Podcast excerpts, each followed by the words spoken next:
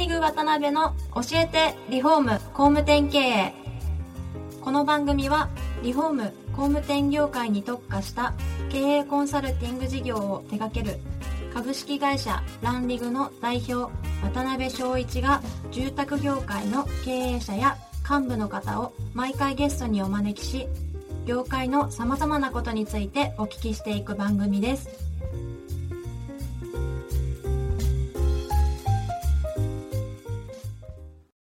皆さんこんにちは。さあ今週も始まりました。ランリグ渡辺の教えてリフォーム工務店経営。第86回目をお送りします。司会進行の志村玲美です。パーソナリティの渡辺翔一です。渡辺さん今週もよろしくお願いします。よろしくお願いします。はい。今回も前回に引き続き友安製作所の友安社長にお越しいただいています。友安社長よろしくお願いします。よろしくお願いしよろしくお願います。志村さんちょっとお休み明けではい髪気味ですね。はいちょっと口元が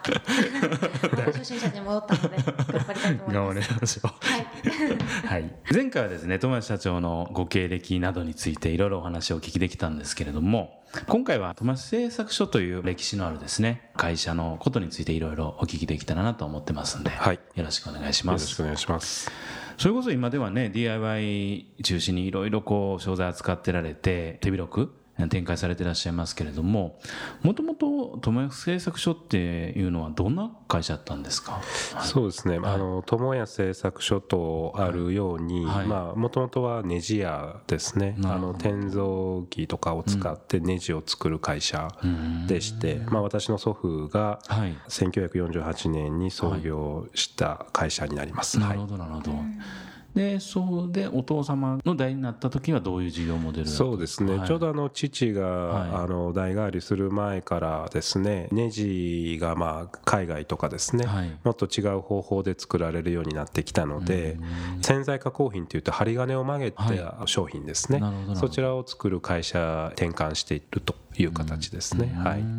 でその流れでカーテンレールとかそういう商品。えーとですね、実はそのカーテンレールとかは父親は扱ってなくてですね、カーテンレールのランナーと呼ばれる、カーテンをこう引っ掛けるもの、その先にこういう丸い針金で作った部材があるんですけど、ね。それをカーテンレール屋さんとかに収める仕事をしてたんですね。そうだったんですね。はい、なので、えーカーテンフックとかカーテンのランナーの丸い輪っかの部分だけ作ってた会社になります。なるほどはい。ね、10年ぐらいアメリカでねおられてそれこそお父様が倒れられたのをきっかけに継がれたわけですけど、はい。会社に入られた当時って、まあ、今とは全然ビジネスモデルは違うかったんですよね。そうですね。あのもう社員も一時は30人ぐらいいたのがはい。私が入る頃には6名になってまして、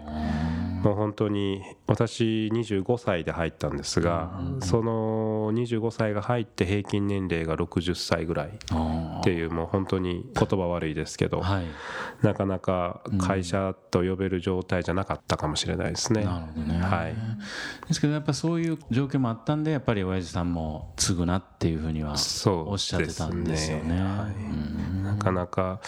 私入って2日目で決算書見せてもらったんですけど、はい。なまじその MBA とかでもアホみたいにこう決算書をずっと見てる身からするとはい、考えられない決算書だったんでなるほど。よく平気ある意味親父すごいなと思いましたけど、はい、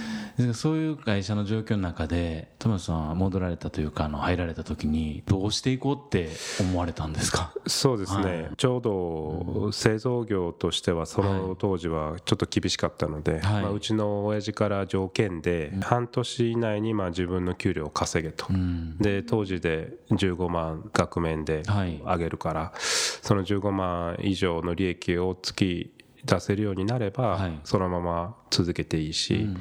できなければやめてくれと、うんあとはまあ電話に出るなとか、はい。今の既存のお客様の挨拶回りとかももちろんしなかったですし、はいはいはい、はい。会社に入っているようでうん。一人 のようなイメージでしたね。はいそれはあれですかね、まあ、今までのリソースというかそういうつながりとかを使わずに新しく何かを作り出せっていうそうですね。とあとはまあそういう潜在加工品、まあ、通常会社に入ると研修のようなものがあって、はい、あのどういうふうにして商品ができていくかとか勉強して価格の出し方とかそういうのやっていくと思うんですけどもうそういうことも一切するなとただまあ場所はあるので、まあ、その場所を使って 本当に英会話をするなりあの何をするなり、まあ、自分の給料が出るように考えろと言われた、はい、あそうなんですか、はい、そこから初めに具体的にやられたことって何なんですか？会社に入られて。そうです。まずは自社のホームページを作りまして、はい、ちょうど私も学生時代からもそうですし、働いた時もずっと商社だったので、はい、そういう輸入に関してはできる自信があったので、では輸入したいなと漠然と思いまして、ただ海外の取引先はうちの会社のことわからないのでじゃあホームページを日本語と英語で一回作ってみようと。はい。でホームページビルダーっていう 昔の、はい、あれで初めてホームページを作りましたね。はいまあもちろん作ったからといって何がどうなるっていう話じゃないと思うんですけどその後はカラーズの立ち上げみたいなところまでどういう経緯でそうですね。あの実はカラーズっていうのはあの、僕がその大学院で卒論にしたテーマでもあったんですけどもその時はあのインテリア商材というよりはどちらかというと車関係の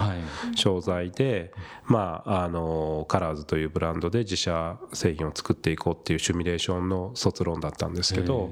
同じようなこともちょっと考えてみたんですがやはりその日本で販売するにはうんそうじゃない方がいいだろうと、で私の父親がカーテンレール屋さんにカーテンフックとか収めてるのを見ててもう今は直接消費者に売る時代になってくるんでそういう産業資材もやっぱりインターネットとかでは売れないと。であればその直接消費者に売れるエンドコンスーマーに売れるそういう商品をやっていこうと。なるほどでまあインテリアっていうところにたどり着きましてでその学生時代から教授にノーミドルマンっていうのがその教授の口癖で中間業者を廃止すると。そういう視点で私もずっと6年間勉強してきたのでじゃあそれを実践してみようかなと思ったのもカラーズのブランドを立ち上げた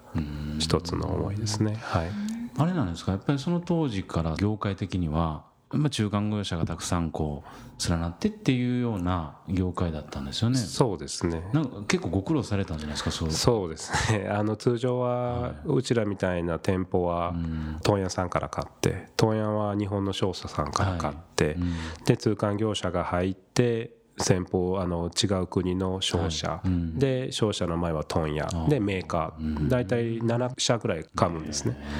でうちはいきなり向こうの製造メーカーに直接取引を依頼しまして、はい、で直接お客さんに売るというモデルなので、はい、あの日本の問屋さんとか、うん、当時うちがカーテンフックとか収めてたカーテンレールの会社とかにはそこそこのプレッシャーを、はい与えられました。そこそこの。はい。えー、なるほどね。ですけど結局はね消費者にどう受け入れられるかっていうところがね、はい、何かしら結果に現れてきますもんねそうですね、はい。なるほどね。実際志村さんどうですか、はい、ネットでそういう系の、はい、そうなんですよ。私ちょうど引っ越しを考えてて、インテリアとかを調べてあのラグマット結構欲しくなっちゃっていろい。ろ調べてたんですけど、はい、見たら結構可愛いのがい。っぱいあって、ありますあります。なんかあの今季節も夏なんでマリン調とか、そういう家具とかをいいなと思って見てたんで、あれはいいですねありがとうございます。あのぜひ購入してください、はい、後でじっくり見ますさらに。ですけどその立ち上げ当時はなんかでちょっと拝見したんですけど本当に予算も数十万しかない状態の中で、はい相当立ち上げは難しいそうですね。まずその販路の前に仕入れる方がなかなか大変でして。なるほど。私もまあ中国ははいちょっとハードルが最初高かったので台湾に1ヶ月ほど行きまして商工会議所にメーカーさんを聞いてですね、はい。で台湾の商工会議所にリストをもらって、それをもう本当にタクシーのドライバーに渡して、ずっと1ヶ月回っていただいて、で今もう仲のいい仕入れ先さんに巡り合うことができました、はいはい。で通常はワンコンテナっていうのが MOQ って言って一番最低出荷量になるんですけどもう本当に5本からはい。カーテンレールでも販売してくれるしかもコンテナの価格でっていうのはすごくラッキーというか、はい。はい、いい出会いだったので、なるほどはい、ねでそれこそ国内の販路っていうのはもうそんなにお金使ってね反則できないんで。はい、自分で本当によくドラマにあるような、はい。あの車にライトバンに商品積んではい。23週間は ずっと寝泊まりトラックでして、えーはい、販売してましたね。ですけどもうそういう中でももちろん獲得そうですね。できたはい。今でもお付き合いさせていただいてますね、はいえーなるほど。ね実際あれなんですかねそのカラーズのコンセプトとかそのあたりのカラーズに込めた思いみたいなものってどういうところにあるんですか？そうですね、まあ、あのカラーズというか、まあ、うちの会社のミッションがですね「アドカラーズとエブリワンズホーム」と言いまして、はい。あの全世界の人々の生活の一部に自社製品をというミッションでして、で、まあ、カラーズっていうのはまあ色とりどりなとか、たくさんいろいろな色とかっていう意味があるんですけど、私たちとしては、まあ、お客様のそのライフスタイルをですね、はい。ちょっとまあ彩りたいという思いがあってカラーズという名前をちょっとつけてはいるんですけれどもこのカラーズのコンセプトっていうのはですね、良い商品をより安く、もうこれが一番の基本になってまして中間業者を省くことによって可能にしてますし、あとはまあ私含めて社員自身が気に入らない商品はもう売らないと、はい。カラーズとつけないと。なるほどね、はい、いう形で今やってるほど思い入れが強いブランドにはなってますね。はい、いやなんかそのいろんなこうコンセプトで面白い商品を続々と出されるじゃないですか。であこんなん欲しいな欲しかったなみたいなものを出されてるの見ててああいうのってアイデアって社長が考えられるわけじゃないですよね。みんなでかそうですね。ボトムアップなんですかね。あのうちもともとはもう僕一人でやってたんで、はい。当時はもうずっとこの数年ぐらい前まではほぼ私が考えてましたけど今はやっぱり企画も数名いますので、はいはいはい。あの企画を考えてくれたりとかね。とも自分たちが本当に実際に欲しい商品をテーマに挙げてじゃあそれをどう売るのかどう仕入れるのかっていうところから始まっていくというかね。仕入れがありきのものを売るではなくてですね。はいはいはいはいまああのこれが売りたいでこの商品をじゃあどっかから探してこようと。はい。そういう形での仕入れになってますね。はい。ありがとうございます。はいそろそろそろそろ。お時間が来てしまいました。はい。はい。次回は DIY のマーケット全般についてなんかもいろいろお聞きできたらなと思います。はい。はい。次回も友安社長にはゲストでお越しいただきますので詳しくお伺いしたいと思います。本日はありがとうございました。ありがとうございます。ありがとうございます。今回もランリグ渡辺の教えてリフォーム工務店経営をお聞きいただきありがとうございました。番組では渡辺や住宅業界の経営者幹部の方へのご質問を募集しています。ウェブサイトランリグにあるお問い合わせフォームよりお申し込みください。お待ちしています。